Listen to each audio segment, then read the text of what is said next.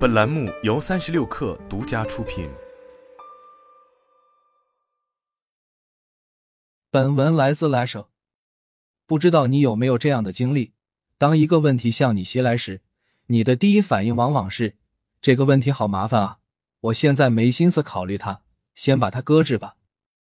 然后就把它丢入脑海中的角落里，置之不理。这一搁置，就不知道搁置到什么时候。哪怕偶然它闪过你的脑海，你也会本能的给自己找借口。现在好像没什么精力去处理，还是等下次吧。直到这个问题已经脱无可脱，被再三催促和提醒，你才不得不从犄角旮旯里把它拎出来，匆匆忙忙做出决定。这就成了一件很奇怪的事情。我们往往是觉得自己当下的状态不够好，没心情、没精力好好思考它，才把它搁置和推迟。但结果，我们好好去思考它了吗？并没有，我们反而是把它搁置到最后一刻，在临近截止期限的压力下，在最不利于我们的情况下，匆忙把它解决掉。但凡在此之前，我们稍微去处理一下它，效果或许都会更好。为什么会这样呢？这样做有什么意义呢？我想在今天的文章里跟你一起探讨它背后的心理机制。一。如果只是问题也还好，但很多时候被我们搁置、丢进脑海角落里的，不仅仅有问题，还有许多正向的东西。比如，你突然想到的一个很棒的点子，产生浓厚兴趣的一个领域，想去上手学习的一门手艺，一直藏在心里想去做的一件事情。但是每每他们涌上心头，你总会给自己找一些理由，要么是现在不是恰当的时候。要么是等我再准备准备，再考虑考虑。总之，你试图告诉自己，我是想做这件事的，但现在可能不是时候，可能缺少一个契机，也可能不是我想要的状态，还是等下一次有更好的机会吧。久而久之，这一处脑海中的角落就变成了什么呢？变成了一个垃圾筐。你总是把一切不适宜、不想处理的东西丢进去，把它们堆积在那里。但随着它越来越庞大，它就会成为我们的一块心病。你努力想让自己假装看不见它，但它就在那里，不断提醒着你它的存在。更别说随着时间推移，里面的东西每时每刻都在变化、在发酵。被你搁置的问题，随着时间推移，可能会自己消失掉。不再需要你去处理，是不是松了一口气？但也可能变得更严重，或是由于长时间的拖延，导致某些要素恶化，难以弥补，从而产生不可逆的影响。被你搁置的想法、灵感和行动，更是可能由于时间的推移，变得时过境迁，要么变得平庸，不再闪光；要么已经错过了最好的时机和环境，再去行动也无济于事了。有多少本来可以避免的意外和遗憾，就是在这种不知不觉的搁置之间被酿成的？这是拖延吗？拖延是一种表象，它背后可能有很多不同的成因和机制，习惯性回避就是其中一种，但可能也是最不应当、最不理性的一种。为了减少短期内面对它的痛苦，我们不断的拖延一个问题，导致它产生更严重的后果。导致我们无法按照预期去解决它。许多人都知道这样无异于买椟还珠，但我们还是乐此不疲的重复着这样的行为。二，那么究竟为什么会这样呢？这背后有着三个层次的原因。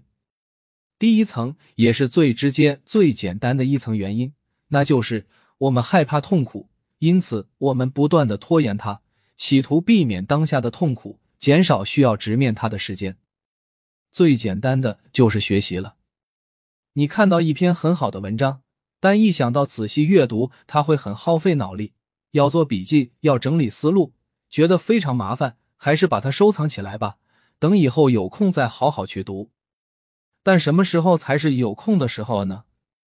永远不会到来了，因为你永远都会有新的信息、新的经历。你会不断把新接收到的信息丢进了垃圾筐里，然后安慰自己：“我已经收藏起来了，它已经是我的了，不急在一时。”这就叫做经验性回避。你经历过一些不适的事情，从而当你再度遇到类似的情景时，你会倾向于暂时去回避它，来舒缓这种预期的不适。但它的问题在于，经验性回避可以帮助你减轻预期的痛苦，从而相当于起到了一个麻醉剂的作用。这带来了什么后果呢？你会越来越依赖于经验性回避，一遇到稍微麻烦的事情、令人不太愉快的事情，就会倾向于去逃避它。这就进入了一个恶性循环：害怕痛苦，逃避缓解痛苦，长期无法锻炼应对痛苦的能力，对痛苦更加敏感，更加害怕痛苦，更依赖逃避。一言以蔽之，今天不做的事情，明天会更难。你看似得到了一天的放松和休憩。但这却是以压榨和剥削未来的自己为代价实现的。三，第二层是什么呢？是这件事情涉及到两难，我们不愿意去得到一个确切的结果，因为那相当于放弃了其他的可能性。因此，我们希望拖下去，最好拖到它自己消失不见，不需要我们做出抉择。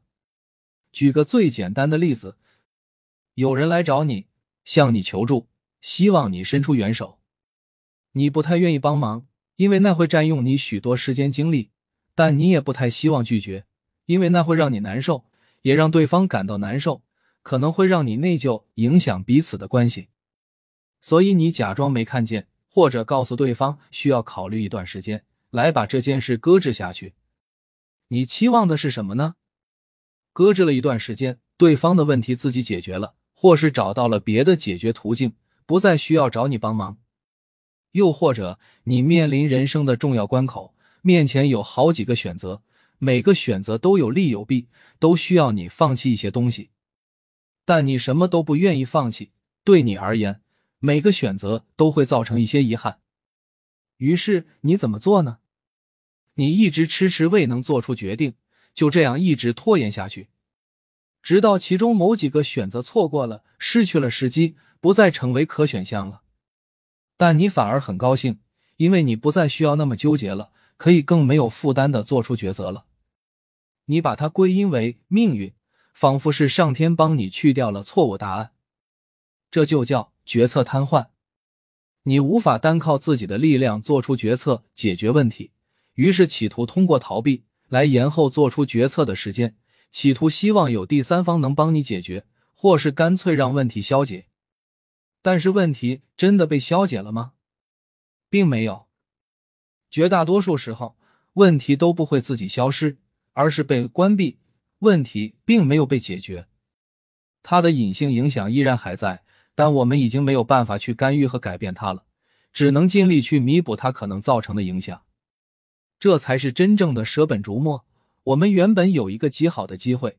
可以在问题尚不严重时，把它扼杀在摇篮之中，做出最有利于我们的决策。但我们不但没有这样做，反而拱手把这个机会让了出去，还庆幸于自己失去了这个机会。这感觉就像什么呢？我们承认自己没有能力做出良好的决策，因此只能被外界推着动，被动的接受外界强加在我们身上的选项。你甘心做这样的人吗？四。那么第三个层次是什么呢？它或许藏的有一点点深，但它往往也是对我们影响最大的机制。一言以蔽之，我们选择逃避最根源的原因，是为了保持一种幻觉：我能把它做好。什么意思呢？简单来说，一个可能很棘手的问题，只要我们一直不去做，我们就能够自我安慰：我是能把它做好的，我只是现在还没去做而已。同样，如果我们把它拖延到最后一刻才匆忙解决掉，我们也可以自我安慰：我原本是可以把它做好的，只是因为没时间了。但我们原本真的能把它做好吗？不知道。但为了保持这种自我安慰的幻觉，我们愿意不去真正触碰它，甚至愿意冒着让它延宕到截止期限、引火烧身的危险。一样的道理，你有一个想法、点子、计划。但一直没有去行动，最深层的原因可能是，只要不去真的行动，你就能一直保持一种美好的幻觉：我是有实力的，只要我去做，就能把它做好。而一旦真的采取行动，你可能会遇到许多障碍，发现自己过度乐观估计了，发现自己并没有想象的那么优秀，这种美好的幻觉瞬间就会破灭。为了不让这种幻觉破灭，你的大脑会引导你去搁置它、逃避它，直到它过期不候了为止。那么，你的大脑就可以心安理得的告诉自己，并不是我没有能力做好，而是因为错过了时机，没有机会了。真可惜。这就叫做自我妨碍，它是一种极其常见但又极为隐秘的心理陷阱。许多时候，为了避免自己的失败，我们甚至会宁愿。直接把事情搞砸，但它的本质是什么呢？只是一种自我欺骗。你只是活在大脑为你编造的一个美好的幻境里面，从未真正去面对现实。五，不难发现，这三个层次背后的根源都是什么呢？缺乏勇气。你害怕痛苦，是因为你缺乏直面痛苦的勇气。你担心你稳定的生活被破坏。担心你的时间被占用，担心你需要耗费脑力、精力去思考和解决问题。你不愿意放弃，是因为你缺乏面对未来不确定性的勇气。你不知道未来是什么样的，不知道自己能否良好的应对未来的挑战，因此你不愿意做出舍弃和牺牲，担心这会损害你将来应对困难的能力。同样，你沉溺在我能做好的幻觉中，是因为什么呢？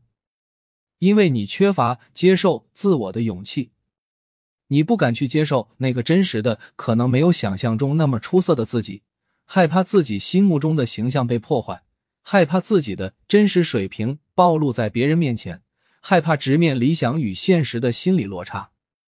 但是，生活是不会对我们负责的，只有我们自己能对自己负责。当我们因为缺乏勇气而不断逃避的时候，我们实际上失去了什么？失去了真正解决问题、得到成长、做出成绩的机会，而我们又得到了什么呢？我们什么都没有得到，只是在内心上让自己感觉更好受了一点而已。我们是在为自己的软弱买单，以透支未来的自己为代价，让现在的自己得到片刻的安宁。但这是没有意义的，未来的自己也始终是我们自己。我们应当让它变得更强大。更稳健，而不是相反。六，那么有什么方法可以帮助我们避免习惯性逃避呢？我想跟你分享三个有效的思维方式。叙事重构，如前文所说，很多时候我们习惯性的逃避，是因为我们害怕痛苦，即使这种痛苦并不是真实的。但只要我们预期会产生痛苦，它就会产生真实的感受和阻碍，阻碍我们去直面问题。所以，问题的根源就在于为什么我们要把它建构为痛苦，而不是别的。如同我在“如果一件事情你做的很痛苦，多半是方式错了”中所说，让自己去经历痛苦是无意义的。面对痛苦，更好的处理方式是重构自己对它的叙事，把它重新解读为别的东西。来让自己更好的面对它、处理它。举个例子，我是一个社恐，非常不喜欢社交。当我不得已要跟别人打交道的时候，我就这样说服自己：这可以锻炼我的社交能力，提升我在这方面的经验值。我可以试着去扮演某种形象，采取某种策略，尝试某种方法，再观察结果，把它变成一种实验。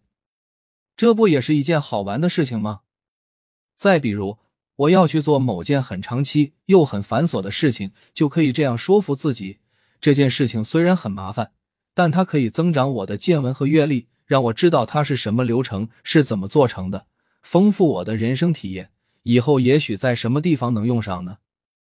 又或者，我不得不去做一件我没有把握的事情，对结果十分忧虑，就这样说服自己：好吧，它很困难，我可以把它当成一种挑战。看看我能想出多少办法去攻克它，试一试自己能做到什么程度。反正最坏的结果也不会比我不去做差多少，又有什么损失呢？你可能会觉得这看上去有点自欺欺人，因为它的困难一点也不会减少。但实际上，我一直在说，这个世界本身什么样可能是不太重要的，你如何看待它，它在你的心智世界里面呈现出什么样貌。也许才是更重要的。困难是客观的，而痛苦是主观的。只要你不觉得痛苦，只要你能找到动力，那么克服困难其实就只是自然而然的事情。关注成长，很多时候，当我们过度关注当下的得失时，我们会很容易患得患失，会觉得什么东西都很重要，都不愿意舍弃，想尽量找到两全之策。这也就是我们陷入两难的原因。